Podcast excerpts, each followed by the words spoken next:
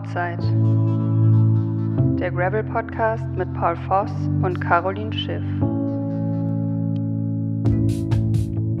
Ja, willkommen zu einer neuen Folge vom Outside Podcast. Ähm, diese Woche wollen wir uns erstmal mit den Klischees im Bereich Gravel irgendwie auseinandersetzen. Da kamen einige zusammen. Äh, ich bin auf die Unterhaltung mit äh, Caroline gespannt dahingehend. Und äh, dann haben wir später noch den Veranstalter der Gravelmania Rennserie zu Gast, David Weinreich. Aber zu ihm dann später mehr.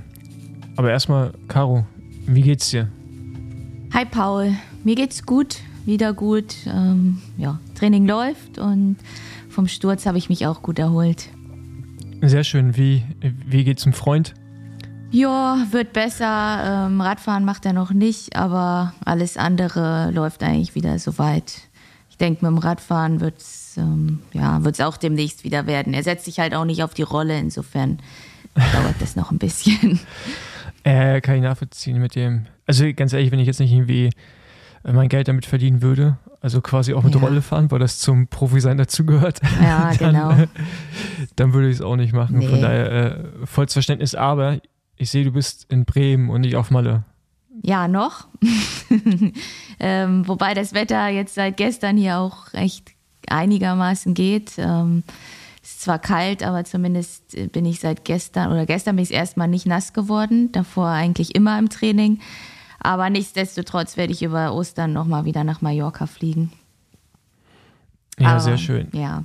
Für dich geht es ja auch bald wieder oder bald endlich in die Wärme, ne? Ja, genau, wieder leider nicht. Sondern eher bald endlich. Wann, ähm, wann fährst du los? Ja, also ich fahre jetzt erstmal äh, am Wochenende schon Richtung Süden, also Süddeutschland, äh, bin da ein paar Tage und dann fahre ich äh, in Schöneich am Montag das Straßenrennen. Ah ja, genau. Danach noch zum, äh, zum Freund in Schwarzwald und mit dem Kumpel fahre ich dann auch weiter nach Girona. Ich bin dann so ab dem 14., 15. April in Girona bis, genau, halt dann Ende Tracker oder bis Tracker, also Ende April. Ja. Und wir sehen uns dann ja auch relativ zeitnah schon. Das heißt, kommst mhm. du dann aus Mallorca rüber nach Malaga oder? Nee, ich fliege vorher nochmal nach Bremen, dann bin ich beim Matchfuß Gravel nochmal dabei. Stimmt, genau. Und beim Pod Live-Podcast, für den es, glaube ich, übrigens auch noch Karten gibt, falls da jemand hin möchte. Ähm, genau, und dann am Dienstag, den, ich glaube, 18. fliege ich nach Malaga. Okay, nice. Also für dich ist erstmal gar keine Radrennen mehr dann, ne? Oder nee. fährst du auf mal noch irgendwelche? So? Nochmal in Sturz verwickeln. Ja. Mm, also wenn da jetzt sich irgendwas anbieten würde, würde ich es vielleicht machen, aber ich habe es ehrlich gesagt noch gar nicht geguckt. Und ähm, nee, ansonsten fahre ich kein Rennen.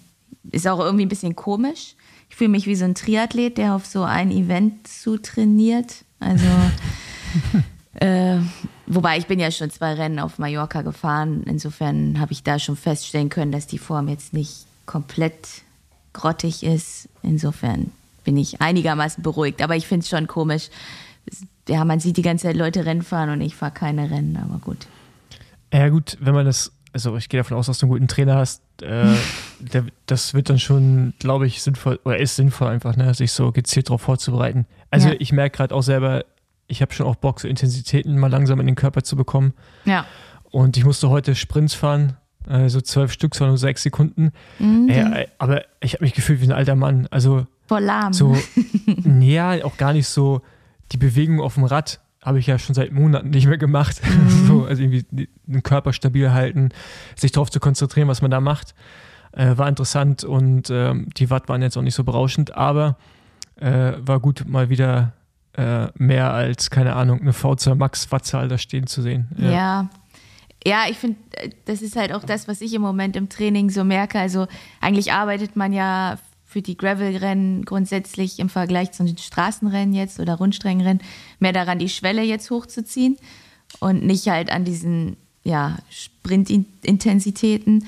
Und ähm, ja, manchmal fehlt mir das auch, weil letztes Jahr hatte ich deutlich mehr irgendwie, ja, diese sechs Sekunden Sprints oder so im Plan drin.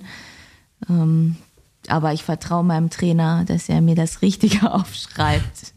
aber grundsätzlich könnte, ja, wenn man seinem Trainer blind vertraut und ähm, der hat am Ende dann nicht so den Plan, dann kann das auch mal nach hinten losgehen.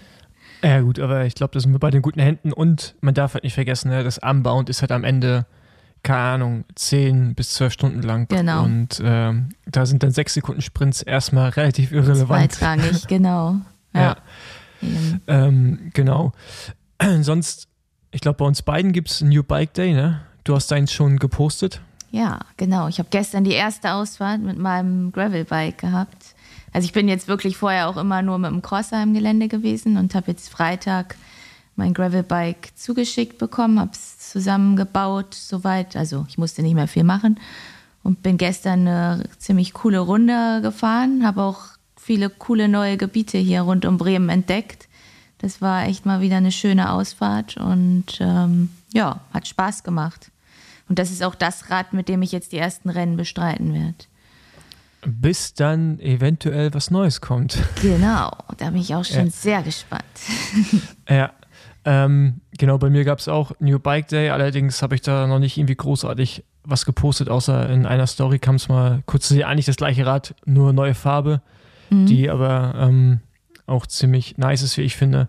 Aber da werde ich dann zum späteren Zeitpunkt was posten. Ich habe das Rad immer noch nicht gewogen. Das heißt, wenn Leute mich jetzt fragen, was es denn wiegt, kann ich denen immer noch keine Antwort geben. Das müsste man eigentlich mal machen, um dann ähm, ja, die Leute zu befriedigen. Ich weiß nicht, Ja. hast du deins schon mal gewogen? Ja, also bei mir ist es immer so, ich wieg's nie. Also mir ist es eigentlich auch, ich denke da eigentlich immer gar nicht dran. Und sobald Vladi das in die Hände kriegt, wird erstmal die Waage rausgeholt und äh, ja, dann wissen wir auch immer, was, was los ist, was es Und? wiegt. Also ich hatte los? jetzt äh, 7,9 Kilo. Okay. Und ähm, hast du da die neue Dura Ace schon dran oder ist es noch die alte? Genau, also es okay. ist die neue Dura Ace und der Powermeter ist jetzt der der vom alte. letzten Jahr, weil der nicht Ja. lieferbar ist, der neue zurzeit. Okay. Genau. Und das ist was, das ist so ein Limonengelb, oder? Nee, kein also die Farbe nennt sich Senf. Senf. Ah, okay, gut, ja gut. Als Senf kann man es auch ja. beschreiben. Nee, aber sieht nice aus, ja. Ja, also ich war gestern, ich habe auch, ein, äh, das Cockpit ist auch wirklich recht schmal. Also ich glaube, es ist jetzt 37, 38. Und ähm, also da ich brauchst du auch, ne? ja, aber ich fand erstmal, als er es gesagt hat, mein Mechaniker, dass es die Breite hat, dachte ich erstmal so, oh, weil im Cross fährst du halt eigentlich immer ein bisschen breitere Lenker.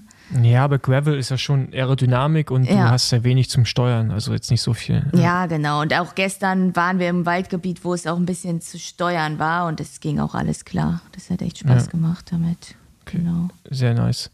Ja, Ja. ich glaube, unsere beiden Räder äh, im Sonnenlicht sehen, also wo meinst du auch Unilack, also auch eine Farbe nur, äh, wird sehr geil aussehen nebeneinander. Der, der, Mhm. Ja, cool. müssen, wir mal, müssen wir quasi mal ein Pärchenbild machen. Auf äh, jeden Wenn wir Fall. dann zusammen unterwegs sind, genau. Ich, mir ist ja auch Ähm, aufgefallen, unsere Klamotten sind ja auch irgendwie so ansatzweise ähnlich. Also, Ja, ja, ja gut, am Ende, ne, so bei Gravel kommen dann so alle in die gleiche Richtung. ja, okay, Oliv ist wahrscheinlich eine beliebte Farbe, aber sieht Ja, schon genau. ähnlich aus. Ja, auf jeden Fährst Fall. du denn die neue SRAM dann schon? Jetzt? Ähm, ja, ich, ich habe die neue Force jetzt zu Hause. Mhm. Ähm, ich habe mich aber dazu entschieden, sie nicht ranzubauen. Ähm, Also ich weiß, dass der Hebel leichter ist als die jetzige Red. Ähm, aber ich bin ganz ehrlich, ich bin da so ein Material-Fetischist. also für mich ist so die, die Red und gerade jetzt die Athleten-Red bei SRAM, da steht ja ganz groß SRAM drauf und ich Mhm. finde das halt einfach ziemlich geil. Das sieht, weil mein Rad auch so einen Titan äh, Schriftzug hatte, so ein Orbea-Schriftzug, das sieht halt sehr geil aus mit der SRAM, mit dem SRAM-Schriftzug. Mhm. Und deswegen habe ich gesagt, okay, gut, ich baue jetzt da die, die aktuelle Red nochmal ran. Mhm. Äh, hab Ja, aber die Force jetzt, habe jetzt aber die Force zu Hause rumliegen und überlege gerade, was ich damit mache. Vielleicht so einen Hybriden nochmal aufbauen, so Red mit Force-Hebeln. Keine Ahnung, ich bin da, für mich muss es immer alles so gleich sein. Das, das, mal Mhm. schauen. Ich, ich, ich weiß noch nicht so richtig, was ich damit mache. Ja. ja cool. Aber haben ist besser als brauchen. Eben. Hauptsache, man hat es erstmal. genau, genau.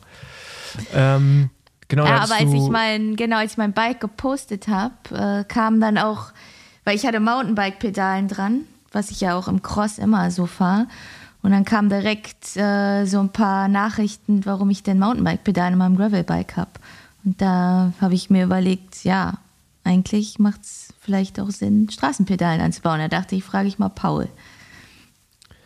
Ja, also ich würde, wenn ich jetzt so runterbreche, die Rennen, die wir fahren, ähm, würde ich eigentlich bis auf, jetzt was ich zum Beispiel fahre, The Rift, würde ich überall Straßenpedale fahren. The Rift muss man durch Flüsse durchgehen und sowas. Mhm. Aber sonst der Rest kannst du alles mit Straßenpedalen fahren. Also so Aachen, äh, Tracker, das denkt man, das Ding in Malaga, was wir fahren, auch. Unbound auf jeden Fall auch. Ähm, Unbound kann halt schwierig sein, wenn es matschig ist und du halt dann auch doch mal gehen musst.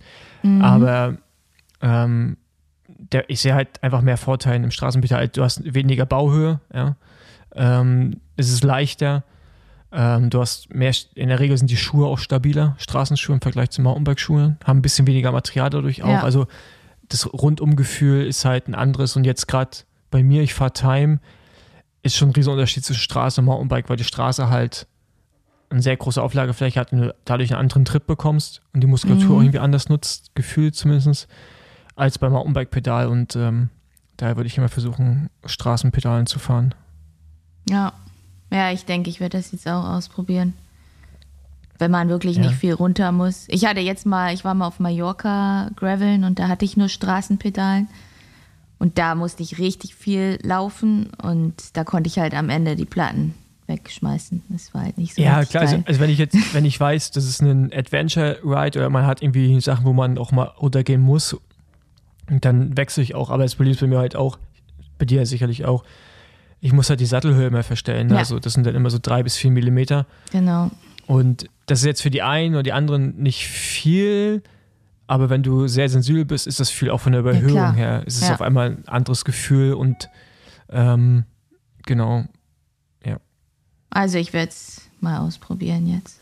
genau. Und weil wir eh auch schon bei Thema Technik sind und geht auch so ein bisschen um Aerodynamik, habe ich heute ein interessantes Video ähm, gesehen von dem Dylan Johnson, das ist ein amerikanischer Gravelfahrer, der ja so im ersten Drittel immer unterwegs ist, macht viele YouTube-Video, hat auch eine große Followerschaft und hat sich heute mit dem Thema Aerodynamik beschäftigt. Er war im Windkanal mit seinem Rad, hat dann Helme getestet, ähm, Socken, dann Position auf dem Rad, äh, dann auch zum Beispiel, ähm, ob man mit einer Trinkblase fährt oder nicht. Und kam mit sehr, sehr interessante Ergebnisse raus. Man kann schon so ein bisschen spoilern, dass auf jeden Fall ein Trinkrucksack schneller ist als kein Trinkrucksack Mhm. und dass eine lange Arschrakete, also quasi eine Bikepacking-Satteltasche, schneller ist als eine kleine Satteltasche. Mhm. Ähm, ist natürlich alles gemessen mit Wind von vorne und so. Ähm, wir werden den Link ähm, zu dem Video bei uns in die Shownotes hauen und dann könnt ihr euch das mal angucken. Das ist wirklich sehr interessant. Man darf natürlich das nie irgendwie auf sich projizieren zu 100% und sagen, deswegen ist man so und so viel schneller. Aber wenn man drüber nachdenkt, machen gewisse Sachen einfach auch Sinn. Und Ja. auch ging es auch um Reifenbreiten. Reifen, Das genau, Thema- das habe ich auch gesehen. Genau, und das war ein minimaler Unterschied zwischen 35 und 40, aber dann mehr Komfort mit 40er und weniger Rollwiderstand, pipapo. Also es ist wirklich ein interessantes Video, auch wenn es nur sehr kurz ist, 20 Minuten.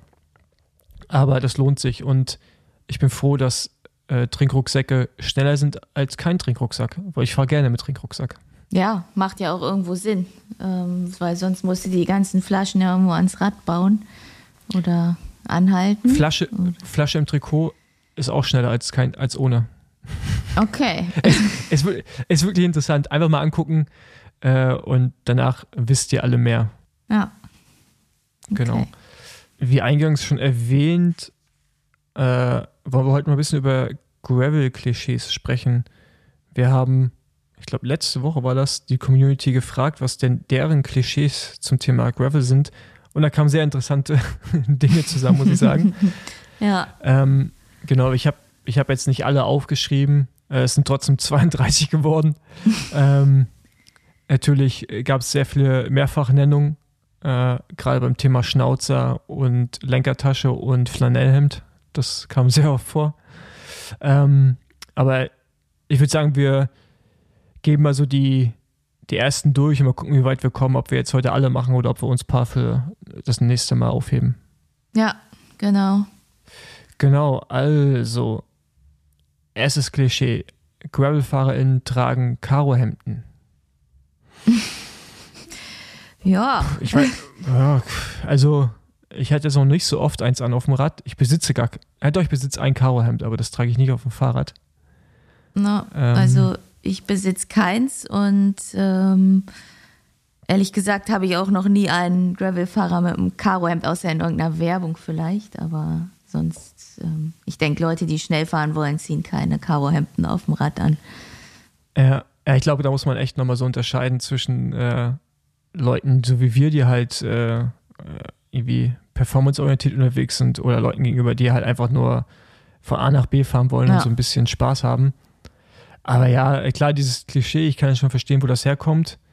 Aber am Ende, also na, am Ende ist ja Gravel eigentlich auch so ein bisschen das, dass jeder tragen kann, was er will und jeder.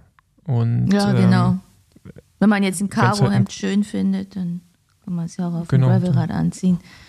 Richtig. Kann man, kann man, auch, ähm, kann man auch lassen. Also. Ja, genau, genau. Äh, ich glaube, da können wir von da aus gleich auch rüberspringen und sagen, ähm, dass nur Hipster Gravel fahren. Ähm, ja.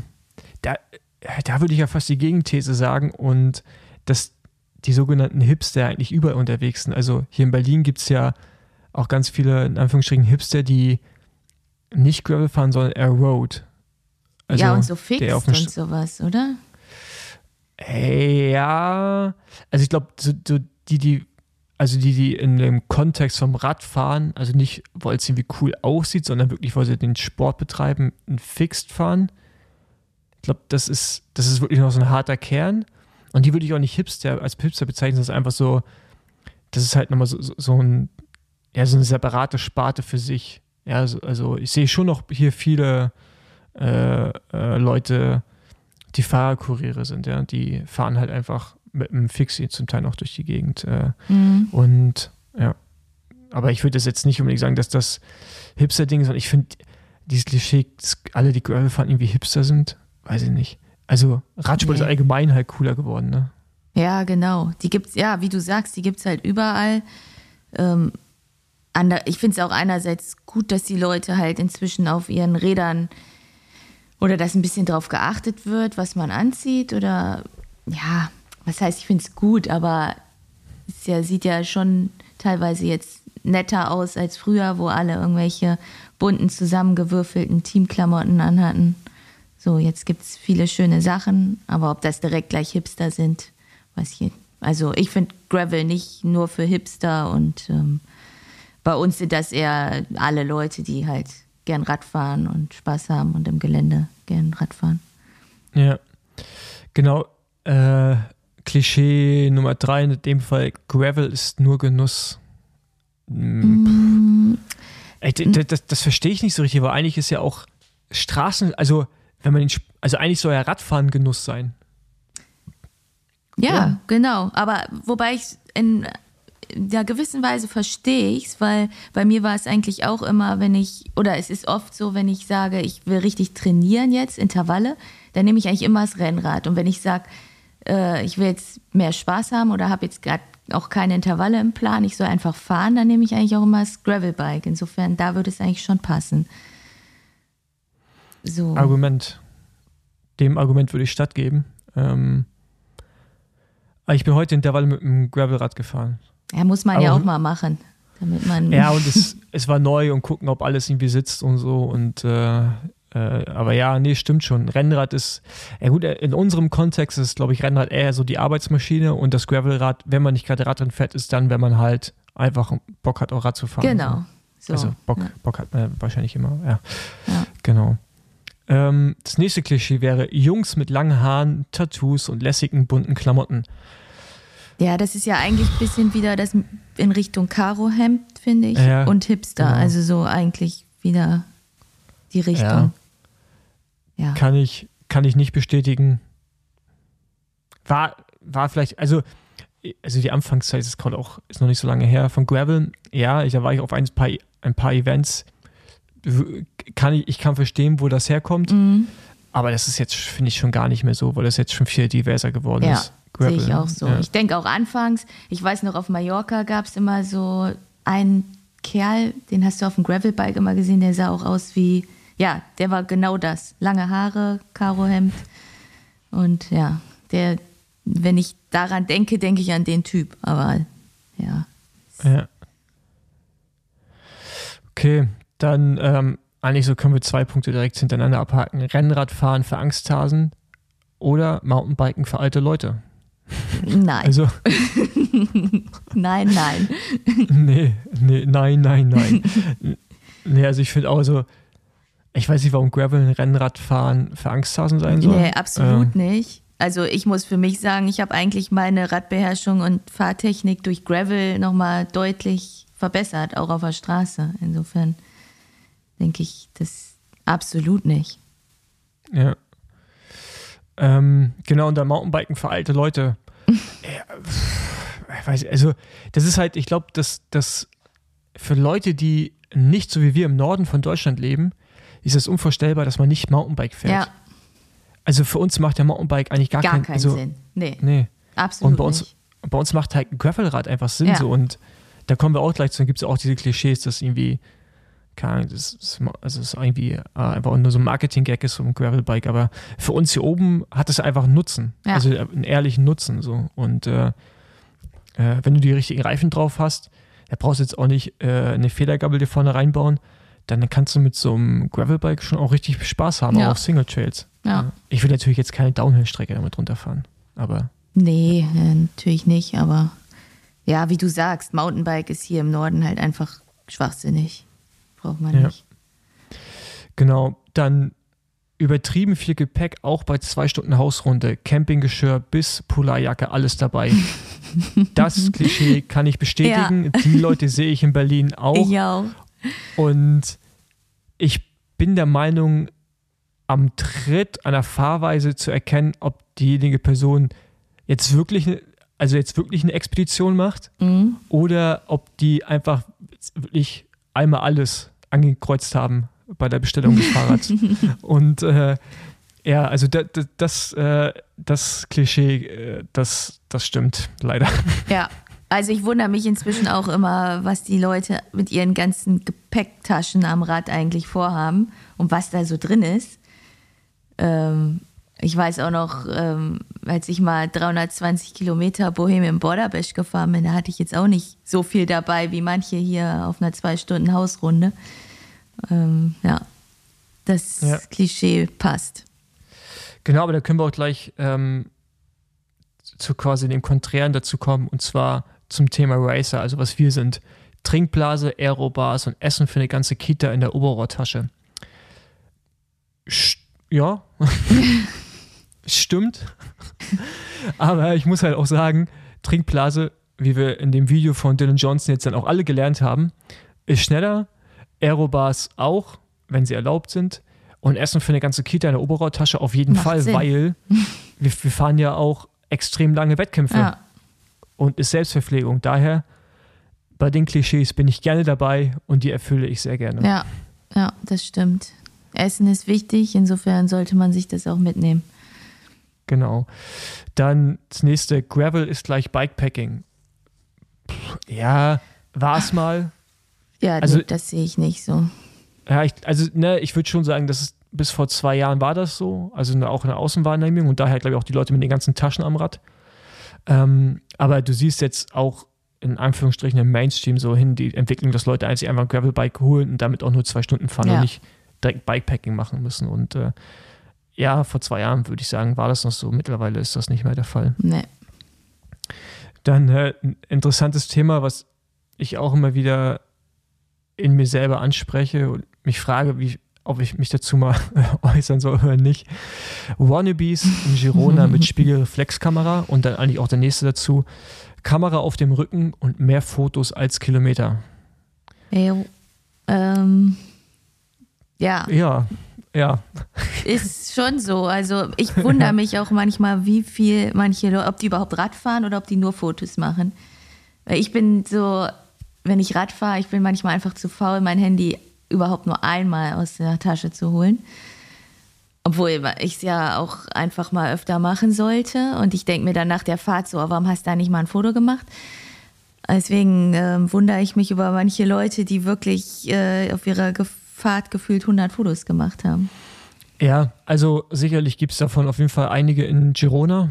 Das ähm, werden wir jetzt ja auch sehen, aber man muss ja nur auf Instagram gehen, dann sieht man das. Ähm, gleichzeitig finde ich es halt auch irgendwie legitim, wenn Leute das halt einfach nur machen. Also für mich ist immer so die Grenze da, wo, also es ist eh, kann ich eh alle machen, was sie wollen, aber wo ich Leute halt nicht mehr ernst nehme. Mhm, ja? Und genau. äh, ist halt so der Punkt, wenn man so tut, als wenn man ganz viel Rad fährt. Also, ja, genau, man kommuniziert einen, einen sportlichen Lifestyle und einen Lifestyle von viel Radfahren, aber eigentlich wirklich nur Fotos von sich hochlädt Ja. und dann den Rest nicht erfüllt. Und da bin ich dann irgendwie raus, äh, können für mich, wie gesagt, ist jetzt, können Leute trotzdem machen, aber da ist halt so, ich kann die Leute dann nicht ernst nehmen. Ich finde, man, wenn, wenn man halt etwas transportiert, dann sollte es irgendwie auch, äh, Authentisch Eine sein. ja, genau, ja, oder authentisch sein, genau. Und Ja. äh, ja, Das sehe ich Genau, auch aber- so. Also es gibt ja auch viele von diesen Mädels, die dann äh, anfangen, sich bei Instagram da darzustellen mit vielen schönen Bildern auf dem Rad und fahren aber selbst keinen Meter Fahrrad. Und das finde ich dann schon immer nervig. Aber wenn die Leute wirklich, manche Leute haben da einfach ein Talent für, schöne Bilder zu machen und die bei Instagram zu posten und das sieht dann toll aus. Und wenn sie das Talent haben, sollten sie es auch machen. Dann ist es Genau. schön. Ich hab's nicht unbedingt. ja, ich, also ich, ne, ich bin auch kein Mensch, der gut in die Kamera sprechen kann, von daher äh, bleiben wir als SchusterInnen bei unseren Leisten und versuchen schnell Rad zu fahren. Genau. Genau. Und deswegen machen wir Podcasts. Eben, dann sieht man Das- uns nicht. Richtig. ähm, ja, das nächste ist hier Underbiking. Wird so getan, als ob man. Nee, Entschuldigung, nochmal. Underbiking wird so getan, als ob es geil wäre, mit 40 mm Reifen über Wurzeltrails zu fahren. Naja, Ja, ist ja auch geil. kann, kann auch geil sein. Ja. Ich weiß, ich weiß, glaube, es war ein Mann. Ich weiß, was er damit meint. Ähm, also wie gesagt, ne, so bei uns hier oben im Norden äh, reicht's. Würde ich damit jetzt in den Alpen eine Abfahrt runter machen? Nee. Nein. da würde würd Ja. ich schon sagen, Mountainbike. Äh, aber ich würde auch nie transportieren und sagen, dass, dass ein Gravelbike die ultimative Allround-Maschine ist. Weil das ist nämlich auch ein Mountainbike nicht im Übrigen. Ja? Also es, es gibt dieses, diese eierlegende Wollmilchsau, da kommt ein Gravelbike schon am dichtesten ran, Ja, ist es aber auch natürlich nicht. nee. Ja, man Genau. kann nicht für alles gewappnet sein. Also, wo ich gestern war in dem Gebiet, was ich neu entdeckt habe, da war dann auch äh, ein Teil mit, mit echt einem Mega-Absatz, wo meine Kumpels auch direkt meinten, da würde ich jetzt nicht runterfahren. Habe ich auch gesagt, nee, mache ich jetzt mit dem Gravelbike auch nicht, außer ich will danach entweder über Kopf gehen oder zwei Platten haben. Da habe ich auch gesagt, ja, da wäre jetzt ein Mountainbike geil, aber ähm, 90 Prozent Rest der Strecke wäre Mountainbike nicht geil gewesen. Insofern Ja. ist Gravelbike schon, kommt immer, also man kommt damit eigentlich immer schon gut klar und ich finde auch, die meisten Wurzeltrails, zumindest hier, machen mit 40 Millimeter Reifen Spaß. Ja, auf jeden Fall. Dann Thema Lenkertasche. Also die, die, die Sache kam ganz oft.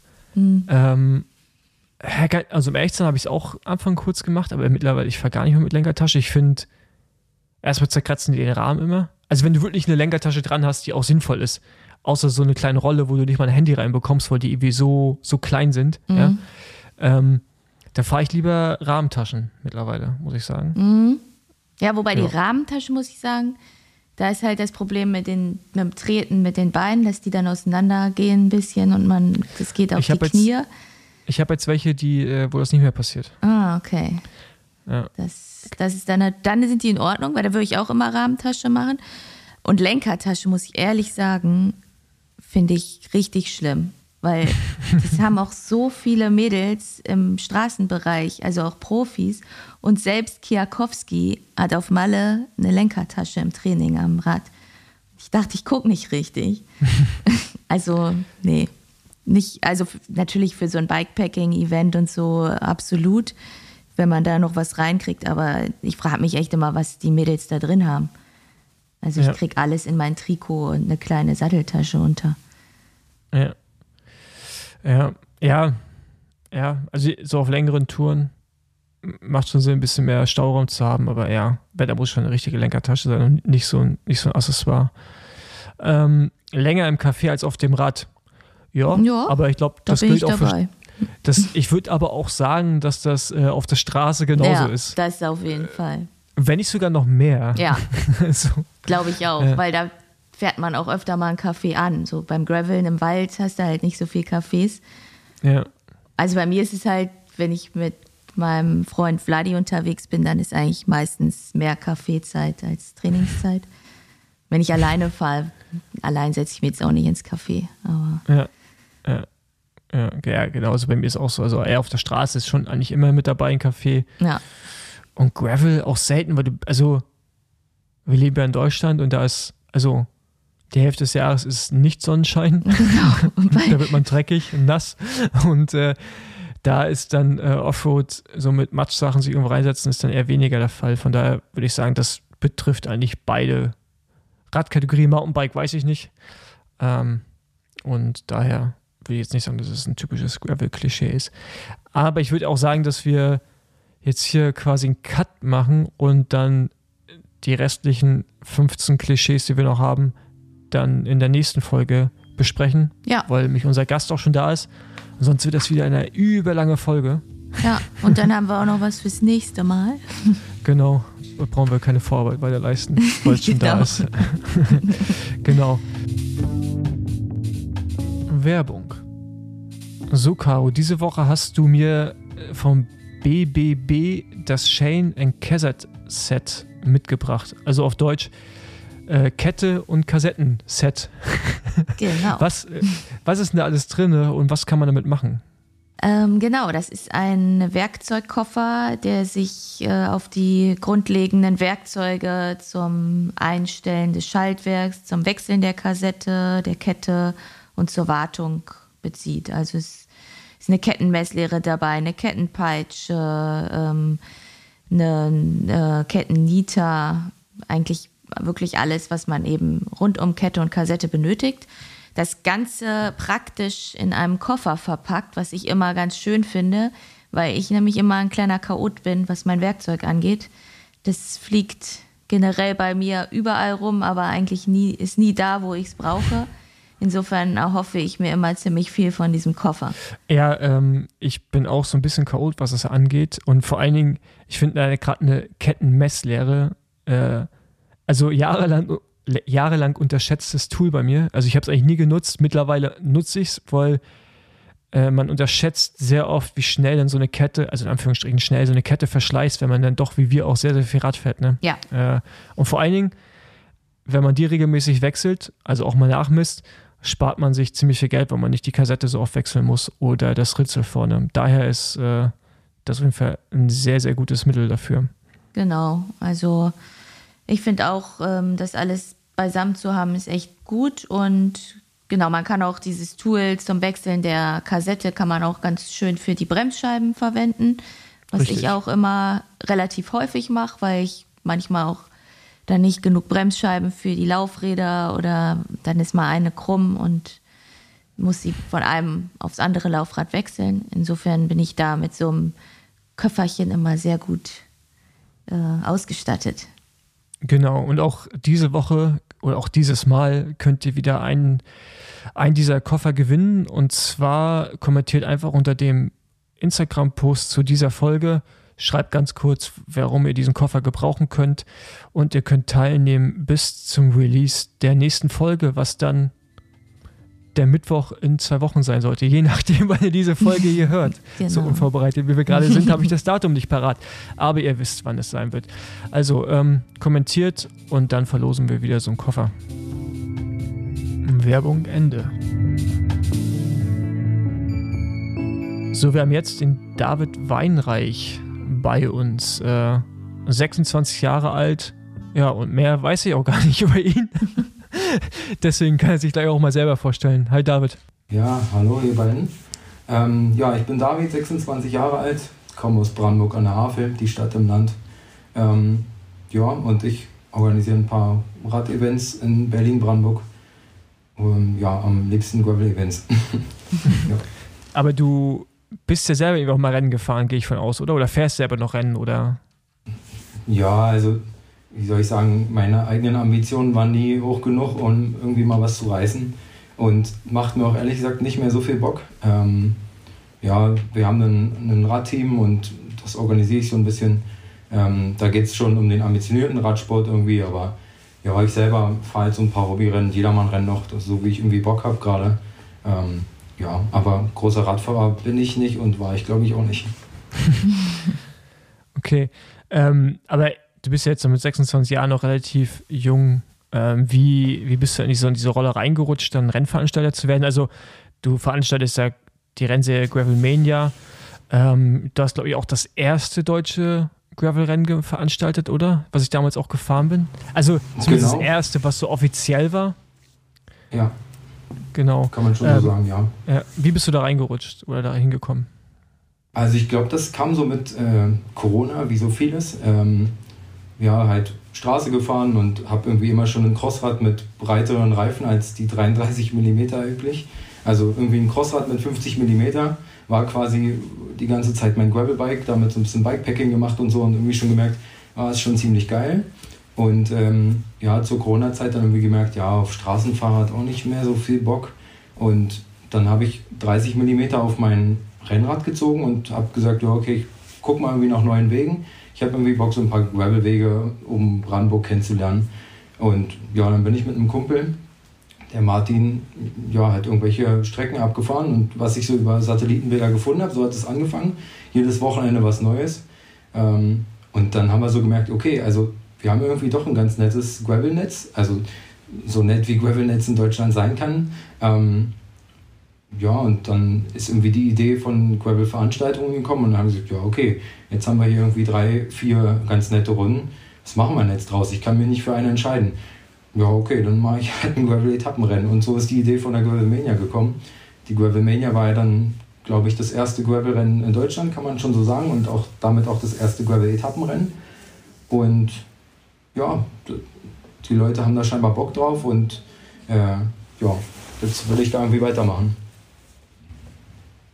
Ja, ähm, aber du hast ja trotzdem 2020, hieß ja auch schon das Rennen, Ach so, das Eintagesrennen, oder? Nee, das war, das war der Gravel Grinder. Stimmt, ja, Gravel ähm, Grinder, das war der Gravel Grinder. Ähm, da war ich gar nicht der, der echte Veranstalter. Okay. Das ist der Thomas Weideck, der ist quasi auch in unserem Team drin. Der hat auch immer äh, coole Ideen und ähm, geht es dann da richtig an. Äh, genau, das hat der Thomas veranstaltet. Ähm, in Luxfleiß, der Gravel Grinder hieß das. Ich glaube, das hatte mit Gravel nicht so viel zu tun. Das war einfach ein langes Offroad-Rennen mit ganz kurzem Gravel-Abschnitt. Ja. Aber ja, da haben wir irgendwie gemerkt, okay, die, die Leute haben da Bock drauf ja. und äh, genau, ja. Ja, okay. Ja, genau, es war auch mein erstes äh, Gravel-Event. Ja, aber stimmt schon, wie du hast schon richtig beschrieben, das wäre eher, eher eine Offroad-Veranstaltung mit ein paar Gravel-Anteilen. ja, okay. Ähm, genau, dann hast du Gravelmania 2021 ins Leben gerufen, diese Etappenfahrt, ähm, an der ich auch mhm. teilgenommen hatte damals. Ähm, ja, keine Ahnung, ich meine, jetzt kommen natürlich viele Fragen, die vor allem Caro sich aufgeschrieben hat, deswegen würde ich mal sagen, Caro übernimmt jetzt mal. ja, ähm, genau, also eigentlich, ja, wie es zu die, ja, die Idee hast du ja gesagt, das war eigentlich so durch Corona bedingt, wahrscheinlich, weil es keine anderen Rennen gab und man sich ja irgendwie so nach alternativen Rennformaten umgeschaut hat, ne? Ähm, ja, aber was sind das genauso für Rennen? Also Gravel ist ja auch immer so ein relativ breiter Begriff. Also wie sind die Streckenlängen da? Ähm, was für Wertungen gibt? Sind das offizielle Rennen? Ähm, ja, kannst du einfach mal ein bisschen erzählen, was da, wie die Rennen eigentlich so ja. aussehen? Also wir haben im, im letzten Jahr ähm, neben der Gravelmania habe ich quasi noch ähm, ein weiteres Rennen selbst organisiert. Ähm, der Thomas, über den ich gerade schon gesprochen habe, hat auch noch ein Rennen organisiert und so kam dann so die Idee, okay, dann machen wir da einen Cup draus quasi die, der erste Gravel Event Cup. Dann ähm, ist da noch eine andere Veranstaltung, der Heide Gravel aus Torgau, dazugekommen. Dann hatten wir schon irgendwie vier Events und naja, okay, dann machen wir da was draus. Ähm, ja, und die Idee ist so ein bisschen jetzt auch 2023 mit anderen Formaten äh, und unterschiedlichen Formaten wirklich, dass man Gravel auch in aller Diversität irgendwie erfahren kann, ähm, ja, zu veranstalten.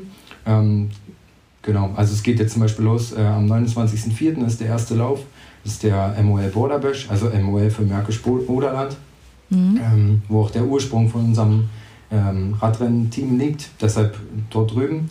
Und äh, ja, das soll schon die Leute, die Bock auf Rennfahren haben, sollen da schon auch auf ihre Kosten kommen, aber halt auch eben die, die sagen, ja nee, eigentlich will ich nur eine coole Zeit äh, mit coolen Leuten auf meinem Gravelbike verbringen und irgendwie ähm, die Natur erleben, neue Gravelwege kennenlernen. Äh, genau, also dass man quasi auch die, diese Schnitt oder diese Balance zwischen, zwischen dem ambitionierten Radrennfahrer wie, wie Paul ähm, und dem ja, Hobby-Gravelfahrer, der einfach sagt, das ist mein Ausgleich äh, zu meinem Berufsalltag und ich will einfach irgendwie raus aus Berlin oder raus aus der Stadt und ja, irgendwie ein bisschen Natur erleben, mhm. ähm, da irgendwie so den, die Balance hinzubekommen. Und äh, so ist es dann quasi auch mit den Veranstaltungen. Also der Border Bash ähm, ja, ist dann quasi eine große Runde, also drei verschiedene Streckenlängen, 100, 150 und 200 Kilometer. Ähm, jeweils eine große Runde mit Verpflegungspunkt zwischendrin, äh, Live-Tracking und so weiter. Am Ende ähm, prämieren wir quasi auch die schnellsten. Äh, offiziell ähm, ist es aber kein Radrennen. Äh, es ist halt sehr schwierig, so eine Strecke zu genehmigen ja. oder die überhaupt ja, irgendwo durchzubekommen, weil man ja jeden einzelnen Forster fragen muss. Das also ist ja noch ein anderes Thema, ähm, ziemlich kompliziert. Deshalb haben wir gesagt, okay, wir gehen also einen Zwischenweg. Ähm, es ist quasi, wir bewegen uns aus ähm, Erholungsgründen, so steht es im, im Forstgesetz, äh, durch den Wald und ja, prämieren am Ende trotzdem die schnellsten. Äh, genau, und so kriegen wir vielleicht eine ganz gute Balance hin. Ähm, es wird aber dann auch quasi rein rassige Gravel-Rennen geben, wie die Gravelmania-Etappenrennen äh, Ende September. Ähm, genau, also so da eine bunte Mischung in unserem Gravelmania Cup, um wirklich dann auch Gravel für alle anbieten zu können. Dass man, dass man da nicht so ein elitäres Ding draus macht für die Leute, die einfach äh, mit 40 durch den Wald krachen wollen, sondern halt auch die, die ähm, gern ein bisschen langsamer fahren möchten ähm, und da ihre eigene äh, Herausforderung draus machen. Ja. ja. Ja. Ähm, du hast ja jetzt ja gerade schon so die, die Hürden angesprochen, äh, Forstamt, mhm. äh, Pipapo. Wie, wie läuft das so ab in Deutschland? Also es ist sehr, sehr schwer, da Genehmigung zu bekommen und auch wie ist Unterstützung seitens des BDRs hinsichtlich äh, politisches Mitwirken oder Einwirken vielleicht auch? Mhm. Also es ist grundsätzlich sehr kompliziert. Ich habe mir das ähm, wesentlich leichter vorgestellt, so ganz am Anfang. Bin ja da sehr blauäugig rangegangen. Ja, ich gehe zum, zur Oberförsterei vom entsprechenden Waldgebiet oder ähm, zur Stadt und frage die halt, ob das möglich ist. Und am Ende sagen sie ja oder nee. Ähm, dann habe ich aber schnell festgestellt, okay, Forst ist schon noch anders. Ähm, und im Fall der ersten Gravelmania war es so, dass auf der ersten Strecke, die halt eher über landwirtschaftliche Wege geführt hat, ähm, da in Großbehlensbau, wenn du dich mhm. erinnerst, ähm, diese recht schnelle Strecke, windanfällig, quasi neben Feld hoch, andere Seite wieder runter. Ähm, da hatte ich eine Sachbearbeiterin in der Stadt, die irgendwann gesagt hat, ach ja, das ist schon ganz schön kompliziert. Wissen Sie, also die Zeit schafft es, wir schaffen es gar nicht mehr. Ich, ich, ich mache Ihnen jetzt einen Stempel drunter und dann ist alles gut. Ähm, auf, am, am, zweiten Tag, am Sonntag dann quasi im, im Fleming, äh, da war das gar nicht so einfach. Ich habe quasi Strecken gehabt, ich habe das mit der Oberförsterei geteilt und ähm, habe quasi auch von den ersten Waldbesitzern schon die Genehmigung gehabt. Allerdings ja, gab es da einen Waldbesitzer, ähm, der gar nicht aus Brandenburg kommt, also der lebt irgendwo im Westen und hat sich nach der Wende hier mit seiner Familie einige große Waldgebiete gekauft und hat irgendwie davon Luft bekommen, dass wir da quasi was machen wollen hat mir dann eine ziemlich böse Mail geschrieben, dass ich das zu unterlassen habe und alle Strecken, die auf Komoot oder sonst irgendwo sind, ähm, dass ich die bitte aus dem Internet rauslöschen soll. Er möchte das nicht, weil es ja auch ein kommerzieller Zweck sei. Ähm, naja, dann habe ich überlegt, okay, ich suche jetzt irgendwie nach Ersatzrouten und habe aber festgestellt, das ist echt nicht einfach. Ich habe dann mit dem Herrn ganz viel telefoniert und ihm immer wieder argumentiert, dass wir einfach nur ein bisschen Fahrrad fahren wollen im Wald es, wir machen nichts kaputt, es bleibt nichts liegen, im Gegenteil. Ähm, es ist auch nicht so, dass deshalb sein Wald irgendwie voller wird. Ich weiß nicht, was so seine Bedenken waren. Er fand es einfach nicht toll, dass da durch sein Gebiet gefahren wird. Und ich dachte eigentlich immer, dass es so ist, okay, das Waldgebiet würde ihm gehören, aber die Wege sind ja zur freien Nutzung. Und genau da sagt nämlich das Waldgesetz, ähm, nee, das ist nicht so. Ähm, Wenn es ein, ähm, oder also der Wald ist für alle im Erholungszweck zugänglich und eine Radveranstaltung geht halt nicht dem Erholungszweck. So sagt das, ähm, ist das quasi Interpretation und äh, deshalb braucht man halt da die Genehmigung. Das ist ziemlich anstrengend. Ja, und äh, mit dem BDR Ähm, ja, also wir hatten ja mal irgendwie so, ein, so, ein, so, eine Arbeitsgruppe, wo wir genau bei solchen Sachen irgendwie ansetzen wollten, um Waldbesitzern entsprechende Sachen vorlegen zu können, warum Radrennen im Wald kein Problem sind, dass wir auch nichts kaputt machen und so weiter.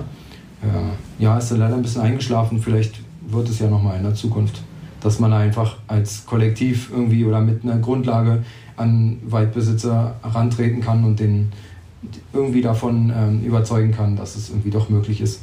Ja. ja.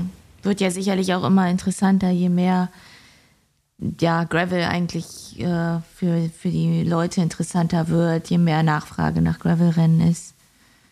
Richtig. Aber man muss ja auch überlegen, dass quasi die, wie kommen denn die Gravelwege überhaupt in unsere Wälder? Das passiert ja nicht, also zumindest in, in Ostdeutschland ist es ja nicht so, weil da schon immer Gravel liegt, haben wir ja einfach vor allem Sand hier, sondern das braucht halt die Forstwirtschaft, um den Wald zugänglich zu machen ähm, ja, für die LKWs, die da das Holz rausholen. Also quasi einfach einen wirtschaftlichen Zweck.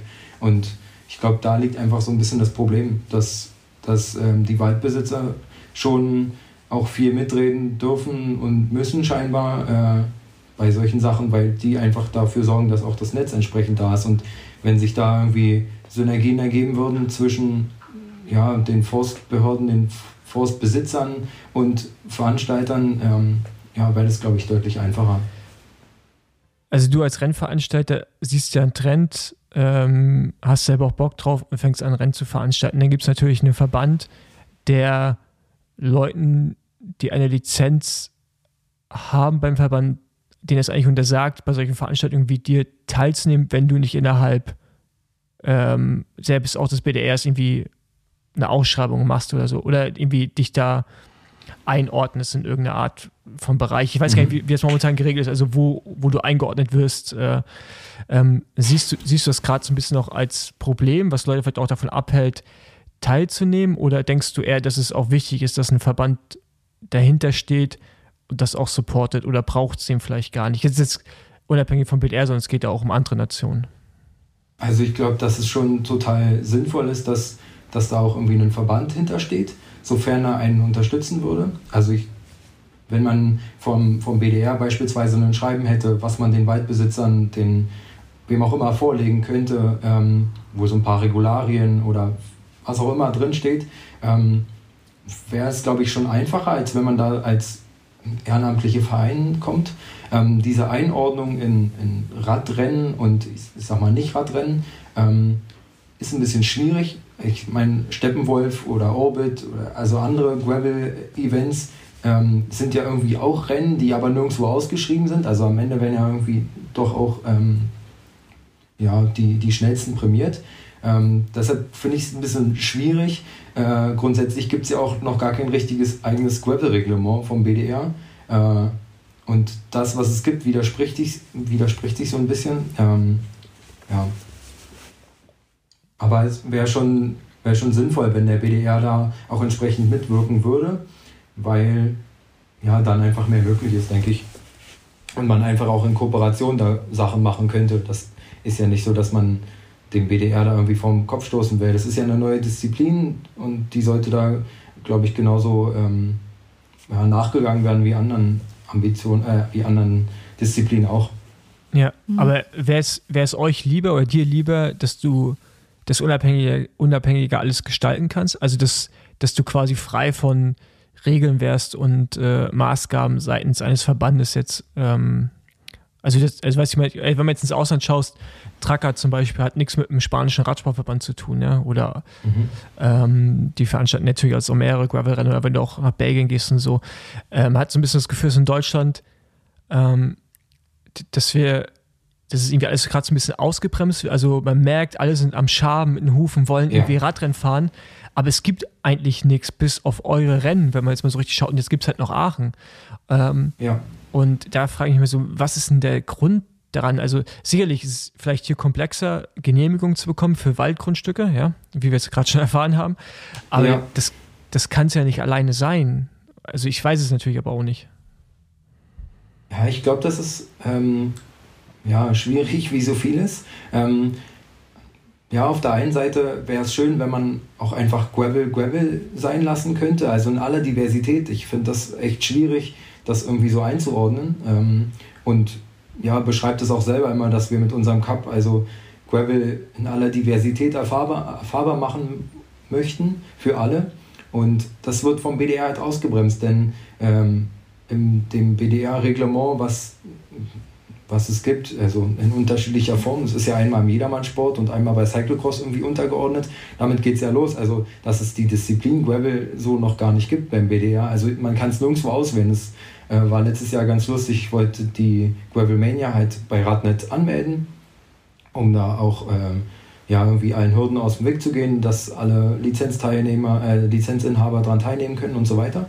Und dann hat mich jemand von Radnet angerufen und gesagt, ey, was ist denn das jetzt? Ein Straßenrennen oder ein Crossrennen? Habe ich gesagt, ein Gravelrennen. ja, das haben wir jetzt hier nicht. Muss ja Cross oder Straße. Ich kann nur bei eins von beiden anklicken. Bahn ist es ja nicht. Ich sag, nee. Naja, Gravelrennen wäre schon cool. Und dann wurde es als Straßenrennen angegeben. War dann irgendwie äh, alles ein bisschen nervenaufreibend, weil am Ende hat mir der BDA auch für, oder den Verein, ähm, eine Rechnung in Höhe von 450 Euro gestellt, äh, weil sie quasi alle drei Etappen als ein Jedermann-Rennen, äh, Jedermann-Straßenrennen gesehen haben. Also auch den Prolog, der drei Kilometer lang war. Ähm, ja, die wollten dann 450 Euro als Genehmigungsgebühr. Und ich denke so, okay, also wir haben kein eigenes Gravel-Reglement, wir haben, äh, wir können nicht mal die Disziplin Gravel auswählen und ja, also das habe ich nicht verstanden. Ähm, ja, das macht es einfach kompliziert und ich glaube, dass es einfach anders laufen könnte ähm, seitens des Verbandes, wenn man möchte. Hm. Und habt ihr denn jetzt äh, die Genehmigung über den BDR wieder laufen lassen oder macht ihr es jetzt nicht mehr? Oder? Ähm, also das ist ja so eine, so eine Formulierungs- und Definitionssache. Also den Border Bash ähm, als ersten Lauf vom Gravelmania Cup ähm, lasse ich nicht als offizielles Radrennen laufen, weil es einfach nicht möglich ist. Und unsere Definition von der Veranstaltung ist halt, ja, wir fahren zum Erholungszweck durch den Wald und prämieren am Ende die Schnellsten. Damit gehen wir einem so ein bisschen aus dem Weg. Ähm, genau, also offiziell ist es kein Rennen, aber wir prämieren ja. trotzdem die Schnellsten. Ich ja. denke, also alles mit so ein bisschen Augenzwinkern. Ich denke, es ist schon verständlich. Äh, ja, aber natürlich bei den anderen Rennen wie dem Gravelmania Etappenrennen oder ähm, dem Heide Gravel, wo ich mich ja, wo ich ja nur extern bin, das organisieren ja andere. Mhm. Ähm, ja, da müssen die Genehmigungen vom BDR schon her. Sonst gehen die Lizenzinhaber ja die Gefahr, dass sie gesperrt werden. Passiert ja in anderen Landesverbänden. Ja, also die sind da noch richtig bei Radnet ausgeschrieben, kann man sich. Genau. Okay. Hm. Als Straße oder also, Jedermannsport? ja, das ist ja, also das muss ja einer Disziplin oder einer Kategorie zugeordnet werden und das ist dann, glaube ich, jetzt Straße. Also Himmelfahrtskommando ist jetzt quasi das, der zweite Lauf und auch das richtige Rennen in, in Lenin. Ähm, und ich glaube, das ist dann der Kategorie Straße zugeordnet. Mhm. Ach so, ja. jetzt, was, so jetzt irgendwie, in, wann ist das? Jetzt bald, ne? Am 18.05. Himmelfahrt. Ge genau, und, äh, aber ist das, also es ist kein Straßenrennen, ich habe es nämlich gesehen, aber das ist ein Gravelrennen, ja? Das ist ein Gravelrennen, richtig. Okay. Aber das kann man, also da ja, ja siehst du, da, da, siehst, also ja, Mist, da hat's mich, da verwirrt es mich jetzt ja gerade schon. Weil ich ja, dachte, ich dachte, ja. ein Straßenrennen. Ah, okay. Nee, genau. Und wenn wir es jetzt, also ganz ehrlich, Crossrennen, wenn ich bei Radnet drauf bin und nach Krausern gucke und da steht was im Mai drin, also ich gucke ja nicht im Crosskalender, wenn ich für einen Mai einen Termin mhm. suche. Yeah.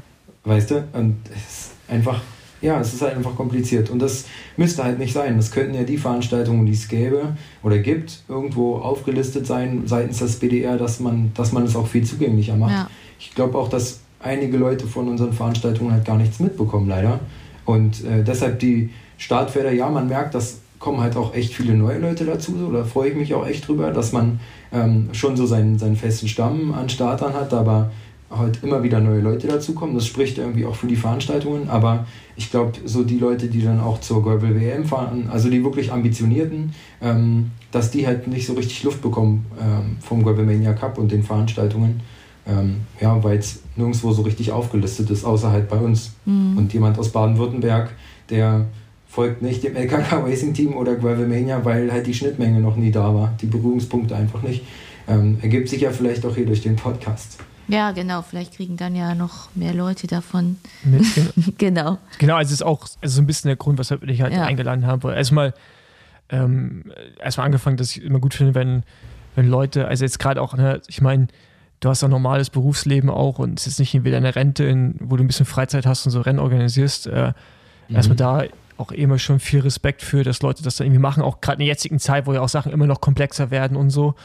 Ähm, deswegen erstmal das ist es dafür und natürlich auch, dass der Cup irgendwie so ein bisschen mehr äh, Bekanntheit bekommt, weil ich natürlich irgendwie auch, also jetzt dieses Jahr finde ich es, ich persönlich zum Beispiel schade, ich werde gar kein Rennen fahren können, außer halt die Rundfahrt vielleicht, weil halt ich andere Rennen habe mhm. im Ausland. Ja. Ähm, ja. Und da ist halt zum Beispiel auch, würde ich, also würde ich mir allgemein viel mehr wünschen, weil ich weiß, jetzt in Deutschland wird auch in den nächsten Jahren mehr passieren, ähm, wenn ich einfach so sehe, was für Leute auf mich zukommen. Ähm, aber das halt, dass da in Zukunft hoffe ich auch, dass da sehr viel mehr Absprache ist oder einfach allgemein Absprache und dass da vielleicht auch so Rennen so parallel laufen können ne, oder nicht parallel laufen, sodass man halt zum Beispiel, dass wir Deutschen, die irgendwie ambitioniert unterwegs sind, auch international gleichzeitig, trotzdem dann vielleicht zum Heide Gravel kommen, ja, oder zum Moll, mhm. Border Bash, weil das, ja. das ja am Ende ist es ja auch immer noch eine Aufwertung für den Sport, ohne ja. sich jetzt irgendwie zu hoch zu heben, aber das, ja, und das ist, glaube ich, gibt, gibt, Reichweite und so und äh, die ist dann auch am Ende verdient. Ähm, genau. Aber habt ihr da irgendwie langfristig Pläne, das irgendwie noch weiter auszuweiten oder das auch nochmal zu berücksichtigen in Zukunft, wann die Termine eventuell sind? Also das, ähm, dadurch, dass es ja irgendwie noch recht regional in Berlin-Brandenburg ist, haben wir natürlich irgendwie auch im Blick, dass es mit den Straßenterminen nicht unnötig kollidiert, dass man einfach wie soll ich sagen, wir haben ja jetzt noch nicht so die, die klare Straßenfahrerszene und die Gravel-Szene, sondern es gibt da ja viele Schnittmengen. Und deshalb sind die Termine jetzt halt auch so gelegt, dass sie nicht mit anderen Straßenveranstaltungen kollidieren. Natürlich, alles ist nie vermeidbar so, aber ich glaube, wenn man für die Zukunft, also wie soll ich sagen, das, was in meinem Kopf alles so rumschwirrt an Ideen und Möglichkeiten, ähm, wenn man das alles umsetzen würde, dann hätte man wahrscheinlich jedes Wochenende ein Gravel-Event. Aber ähm, ich hätte schon irgendwie gern ein größeres Format, also dass man auch in Deutschland mit anderen Veranstaltungen, wenn irgendwie andere Veranstalter Bock haben und sagen, wir haben eine ganz coole Runde und ähm, ja, sehen das irgendwie ähnlich wie ihr, äh, lasst da mal was zusammen machen, das quasi auch nationaler werden zu lassen und nicht so lokal bei uns in, in Ostdeutschland. Ähm, ja, also ich bin für alles offen und habe da auf jeden Fall auch echt Bock drauf, da was draus zu machen. Mhm. Genau. Ähm, wurdest du denn auch in die Planung einer möglichen deutschen Meisterschaft im Bereich Gravel irgendwie mit einbezogen oder gefragt, ob du da ja, mitwirken möchtest? Ähm, ich habe mich äh, an den BDR gewandt, bevor der BDR ähm, überhaupt die, die Veröffentlichung ähm, hatte, dass sie einen Ausrichter suchen. Ich habe mich davor ähm, an den BDR gewandt und mich quasi beworben damit. Ähm, ja, ich habe schon ein paar Mal nachgefragt, was jetzt eigentlich ist, ähm, weil ich mir natürlich auch schon viele Gedanken gemacht habe. Die Strecke steht eigentlich. Ich habe auch mit Leuten vor Ort schon gesprochen. Ich hatte einen groben Zeitplan, ähm, aber habe leider noch keine Rückmeldung vom BDR, auch nicht auf Nachfrage bisher. Also ich denke mal, das ist eine Absage, aber vielleicht wäre es ja auch nett gewesen, wenn man einfach darüber Bescheid weiß. Also ja. ja. Finde ich interessant, weil du jetzt die zweite Person bist, die ein Radrennen veranstalten wollte und nie wieder was vom BDR gehört hat. Ähm, das finde ich, find ich sehr schade. Traurig. Ich weiß nicht, wie viel, ja. ich finde es nicht, wie viele Leute sich beworben haben. Ja, kann natürlich sein, dass das Massen waren, dass man sich nicht bei jedem reinhängen kann, aber ich kann mir auch gut vorstellen, dass am Ende sind es immer die gleichen fünf Personen, weißt du, also es ist ja auch ein gewisser mhm. Kreis, mhm. der wirklich so Rennen veranstalten kann. Ähm, finde ich schade, dass man da zumindest nicht absagt oder sagt, ey, das ist der Stand der Dinge, weil ähm, du verprellst halt einfach Leute und äh, sei es jetzt ja, ihr bei LKK oder der andere Veranstalter, wo ich es weiß, wäre jetzt auch im Ostdeutschland gewesen. Äh, aber da bei beiden Veranstaltern wäre jetzt auf jeden Fall das Know-how da. Und ähm, mhm. ja, also ich bin auch gespannt, wo, wo es stattfindet. Ne? Weil ja. wann findet äh, Gravelmania das Etappenrennen statt? Ende am, am 23., 24. September, ähm, genau. Ja. Hatte, September, genau. Und ich hatte so als Termin Anfang äh, September festgehalten für die Gravel DM habe mir da auch das Wochenende freigehalten und quasi auch so den, dem Stuff um mich herum ähm, eingesagt, haltet euch mal das Wochenende frei. Ähm, also ich eigentlich sogar zwei Wochenenden, ein Wochenende vor der Straßen-DM und quasi September. Ähm, als ihr dann im ersten Gravel-Podcast mit Torben auch gesagt habt, Mensch, irgendwie September vor der WM wäre ganz sinnvoll. Ich gesagt, ja, okay, dann, dann halt wirklich September.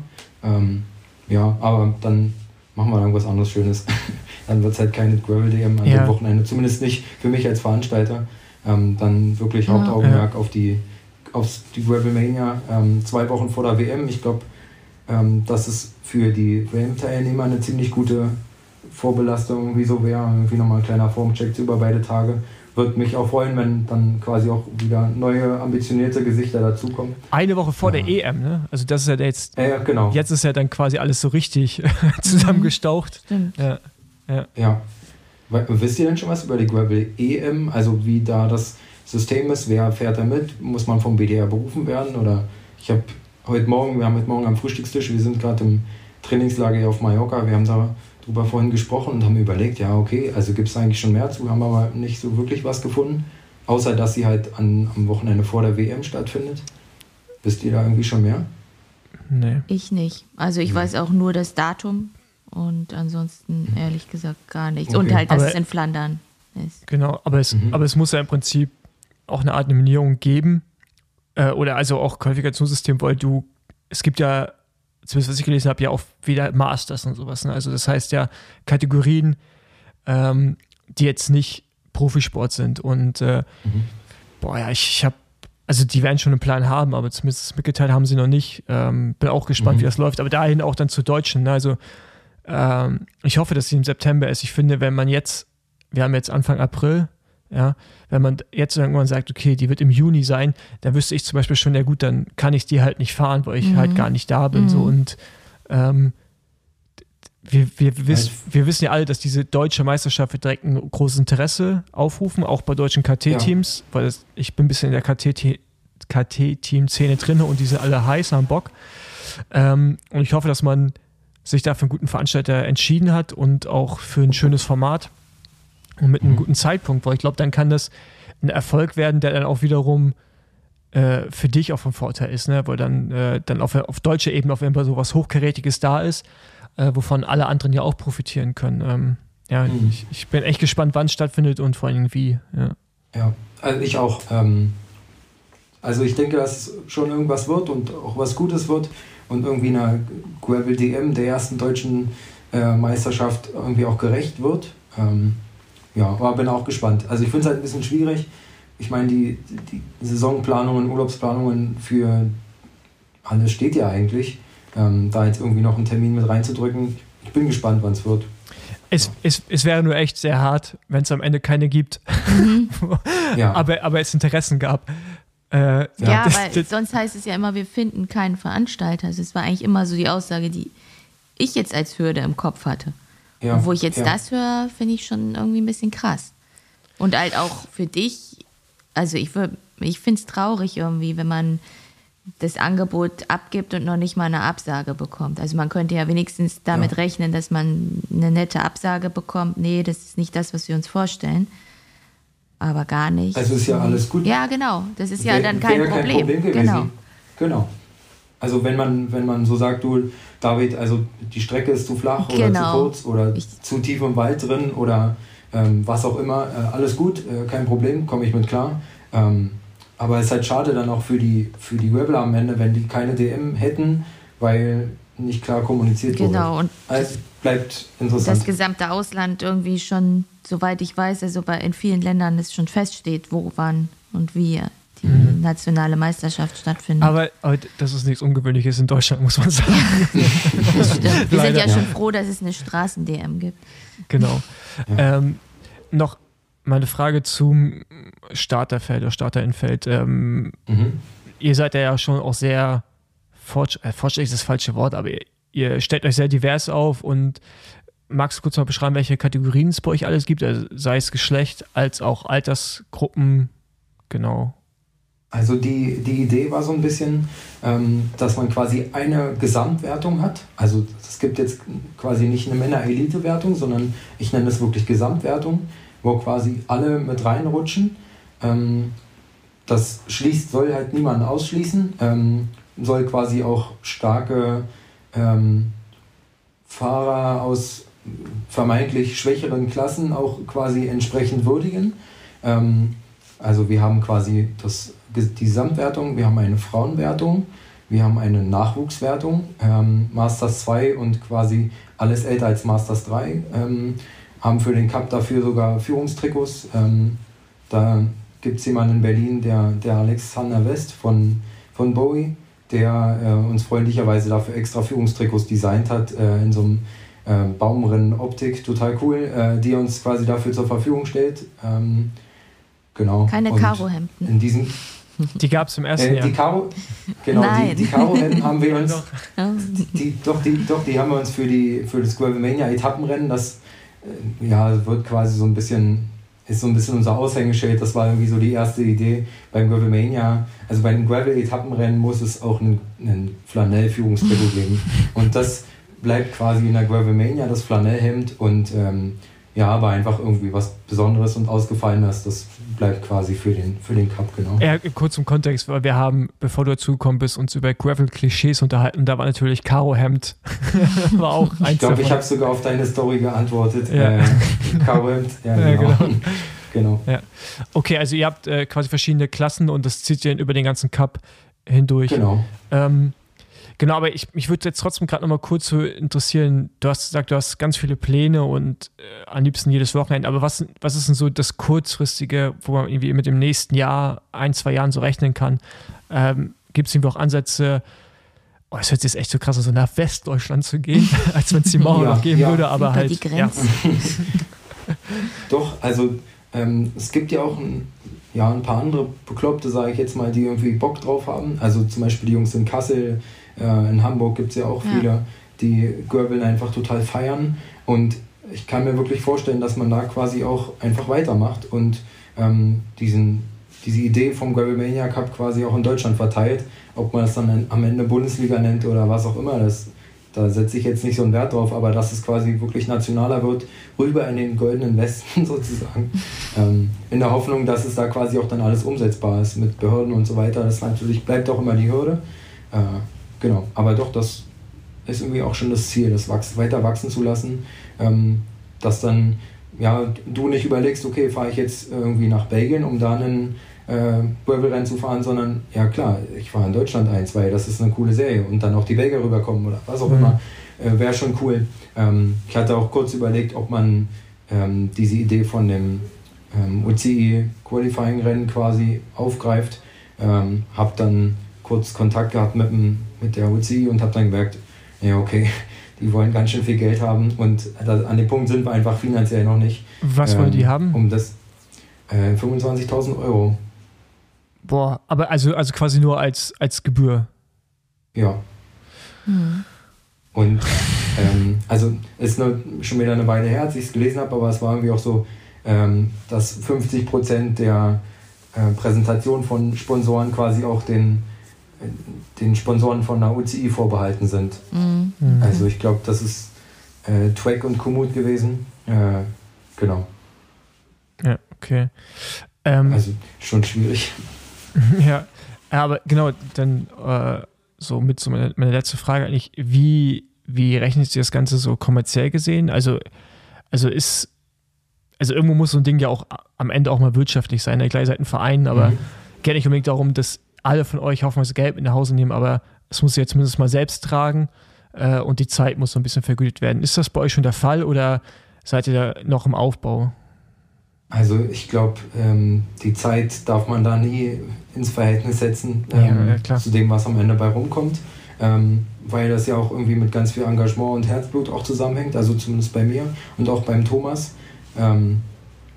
Ja, also nee, es rechnet sich natürlich nicht. Hier die, die Veranstaltungen an sich tragen sich, ähm, aber ja, danach kannst du irgendwie mit dem Team dann mal eine Runde essen gehen und dich bei allen bedanken. Aber es ist jetzt nicht so, dass man sagt, okay, davon kann ich meinen Lebensunterhalt bestreiten oder so. Das soll auch nicht so sein, alles gut. Aber äh, ja, ist schwierig, weil natürlich der BDR möchte die Genehmigungsgebühr, ähm, Radnet möchte was, der Zeitnehmer möchte was, ähm, du möchtest irgendwie ein entsprechendes Angebot auch vor Ort haben an, ähm, ja, an Essen, Verpflegung. Ähm, du willst irgendwie ein paar Banner haben, du brauchst ein paar Streckenposten, einen Fotografen. Das sind so viele Sachen, ähm, die man da, glaube ich, mit einbeziehen sollte, um die Veranstaltung dann quasi auch entsprechend professionell aussehen zu lassen und auch ja, dass die, die Starter, die einfach kommen und auch ein Startgeld dafür bezahlen, auch die Leistung bekommen. Ähm, und ich glaube, das ist schwierig. Bin auch gespannt, wie das so in der Zukunft aussieht. Schönste wäre natürlich, wenn man gar kein Startgeld zahlen müsste und man einfach alles so machen kann, aber das ist einfach nicht, nicht umsetzbar für niemanden. Ähm, ja. Ja. Also es ist schon irgendwie immer ein Plus dabei, aber ja, nichts Großes. Ja. Es ist, also ich, man wundert sich immer, wie diese große Diskrepanz zwischen Straßenstarkgeld, also jetzt sind es irgendwie 15 Euro, was ich wie viel mittlerweile, und dann mal so im Rennen wie bei euch sind es dann 80 Euro, glaube ich, ne? Ja, genau. Also das Gravelmania Etappenrennen waren im ersten Jahr 80 Euro, wenn ich mich recht erinnere. Da hatten wir halt auch noch keinen Zeitnehmer, ja, ja. konnten die Kosten auch alle noch nicht so richtig abschätzen. Ähm, die Trikots, Führungstrikots mussten bezahlt werden ja, und so weiter. Ähm, ja, am Ende ja, wollte, wollte das ähm, die Landesoberförsterei wollte ordentlich Geld dafür haben, weil die natürlich einen erheblichen Mehraufwand mit unserer Veranstaltung hatten. äh, ja, so eine Posten, die sind da ja. natürlich auch alle mit drin. Ne? Ja, genau, aber worauf ich hinaus wollte, ist so, man hat immer diese große Diskrepanz, aber also ich frage mich mittlerweile eher, wie sich die Straßenrennen halten bei 15 Euro, also wie das funktioniert. Äh, da ist mhm. sicherlich irgendwie auch noch mehr Sponsoring drin und dann irgendwie auch eine, eine denke ich mal, eine große Vereinsstruktur bei einigen Veranstaltern zumindest. Ähm, aber dann sind so diese 80 Euro bis 100 Euro, wie viel auch immer, ja eigentlich schon wirklich gerechtfertigt. Ne? Wenn man es dann so hochrechnet, was, wie viele Starter da am Start sind, was da drumherum irgendwie gemacht werden muss. Weil man immer denkt, ey, das ist so viel Geld. Ist es natürlich auch, aber man bekommt, man bekommt ja auch immer was. Und man darf dann nicht vergessen, ey, in den USA, ne, ist jetzt der Aufwand natürlich hochskaliert, ist es größer als jetzt bei euch, ja. Mhm. Aber, ja, aber daneben halt auch hundertmal so viele Menschen teilen. Ja? Also da ist halt, ist der Gewinn ist halt ein ganz, ganz anderer. Und ähm, ich finde, da sind halt 80 bis 100 Euro oder auch 120 Euro ist, ist viel Geld, ist aber, finde ich, noch gerechtfertigt. So alles, was so Richtung 200, so 150 bis 200, ich finde, da muss man immer so ein bisschen gucken, was man da eigentlich auch geboten bekommt. Aber mittlerweile Dinge sind einfach so teuer geworden, ey. Das ist, ja, das ist also die, ja. Die anderen Veranstaltungen ähm, kosten zwischen 30 und 50 Euro. Also es ist jetzt nicht so, dass alle irgendwie kurz unter 100 liegen. Ähm, das war halt für die Gravelmania, weil es halt auch mehrere Tage sind. Und es wäre natürlich auch so, wenn man die 150 Leute irgendwie an den Start bekommt, für die wir sagen, okay, das, das kriegen wir bewerkstelligt, irgendwie 150 Leute auf die Strecken und so weiter, ähm, dann würde es auch anders aussehen. Dann könnte für die Zukunft das Startgeld vielleicht sogar geringer ausfallen. Aber da das ja irgendwie immer so eine Unkonstante ist und man nie weiß, wie viele kommen denn wirklich, ähm, oder sich die Leute dann, die sich, die das irgendwie auf dem Plan haben, erst kurz vor Peng melden, mhm. äh, das macht es halt einfach unnötig kompliziert, weil man muss halt irgendwie mit, mit irgendwas muss man errechnen und diese Leistung gibt es dann halt auch. Und wenn ich sehe, okay, jetzt sind 50 Leute gemeldet, puh, dann ähm, gibt es halt nicht drei verschiedene äh, Salate, sondern vielleicht nur einen zum Die Buffet Kosten, sind ja die, so Kosten sind die gleichen halt, ne? Also mehr ja, oder weniger. Genau. Ja. Ja, ja, das ist einfach die große Herausforderung. Und wenn man da einfach wüsste, ja, okay, wir kriegen hier 100 Leute voll und die haben hier Bock und die melden sich auch zeitnah, dann würde das halt auch anders aussehen. Dann könnte man da für die Zukunft sicherlich ähm, auch am Start wieder mal ein bisschen drehen. Ja. Und gemeldet Gut, werden kann jetzt schon. Und genau. Also äh, für die ersten beiden Events kann gemeldet werden, genau, das ist der Border Bash und Himmelfahrtskommando. Ähm, über ZPN-Timing läuft das. Äh, genau, für die Gravelmania bin ich gerade noch an den ja, ganzen Klärungen. Ähm, und ich denke mal, da kann man sich dann vielleicht auch in ja, ein, zwei Monaten auch anmelden. Das aber trotzdem, für die anderen aber, schon, aber trotzdem über Gravelmania, wie heißt eure Internetseite? Gravelmania.cc. Genau, genau da findet man alle Termine und dann auch die Verlinkung zur Anmeldung, gehe ich von aus. Genau, ja. Perfekt. Also da ist quasi auch so unser, unsere Idee dahinter nochmal ein bisschen erklärt. Ähm, wir haben unsere Veranstaltungen im Gravelometer bewertet. Ähm, quasi, was sind so die ja, die Qualitäten von, dem, von der einzelnen Veranstaltung, der Link zur, Veran äh, zur Anmeldung, sofern die schon freigeschaltet ist, genau. Das gibt es alles unter Gravelmania CC. Ah, cool. Okay. Genau. Verlinken wir natürlich auch in den Shownotes. Ähm, schaut vorbei. Und wie ich gerade gehört habe von David, sobald irgendwie die Meldungen raus sind und ihr wisst, ihr wollt teilnehmen, meldet euch schon mal an. Dann gibt es eine bessere Kostenkalkulation für die Veranstaltenden. Okay. Und ja, also, also ich habe es noch nie in einer Veranstaltung na gut, einmal war ich beteiligt an der Veranstaltung, aber ich kann mir schon vorstellen, dass es in dem Größenordnung, wo man auch einfach nie so richtig weiß, wie du schon sagst, wie viele kommen, schon enorm wichtig ist Ja. zu wissen, ey, da sind 100 sicher. Ja. Ja, genau. Würde es viel leichter machen. Und quasi auch die, die Leistung, die man dann am Ende für die Starter bereit, bereithält, kann halt auch einfach eine andere sein, wenn man Mhm. besser kalkulieren kann, genau. Ja. Okay, perfekt. Ja, also ich bin soweit durch. Caro? Ja, ich bin gut informiert. Ehrlich gesagt hatte ich vorher noch nicht so den richtigen Plan davon. Also ich hatte diesen Heide Cup mal letztes Jahr gesehen. Ähm, Aber ich finde es auf jeden Fall super interessant, was ihr da macht und wünsche euch auf jeden Fall, dass das gut angenommen wird und ähm, ihr damit Erfolg habt. Dankeschön. Vielleicht sehen wir uns ja irgendwie auch mal bei, bei einer Veranstaltung. Genau. Ich glaube, die Golden Mania würde sich einfach auch am besten anbieten, so als kleinen Formcheck. Ähm, wenn Paul sagt, das Wochenende hätte er sich sogar schon freigehalten. Ich würde mich drauf freuen. Ja, ich gucke Ja. mir das auf jeden Fall an von Terminen und hätte auch Genau. richtig Bock drauf. Ja, sehr gut. Super. David, ähm, danke dir. Noch viel Spaß. Noch viel Spaß im Trainingslager. Ah ja, wir haben genau das LKK Racing Team. Ne? Seid ihr? Richtig, richtig, genau. äh, genau. Äh, sch- schaut da auch auf deren Instagram-Kanal vorbei. Da kommen auch abends mal Updates zu, zu Rennen. Da kommt man, Gravelmania gibt es auch einen Instagram-Kanal. Wird man auch immer, Genau. Genau, da stehen Auf auch dem die Laufenden Termine, gehalten. glaube ich. Ne? genau, wird man, Genau. Wird man immer auf dem Laufenden gehalten. Und genau, dann sehen wir uns irgendwo. Ich hoffe nicht bei Regen. Nee, ich denke, damit sind wir erstmal durch. Also, genau. hoffe ich auch. Wie lange bleibt ihr denn noch auf Mallorca? Ähm, ja, am Freitag fliegen wir wieder zurück. Am Montag ist dann unser erstes ähm, Straßenrennen, unser Hasenrasen, ähm, was wir auch selber veranstalten, beziehungsweise der Thomas vor allem. Ja, genau, dass wir da irgendwie wieder halbwegs ja, fette Beine haben. okay. Okay, sehr schön. Ja. Dann da, da viel Glück, viel Spaß und äh, wir Dankeschön. hören uns und sehen uns. Genau, vielen Dank. Bis dann. Mach's Ciao. gut. Macht's gut. Ciao. Ciao.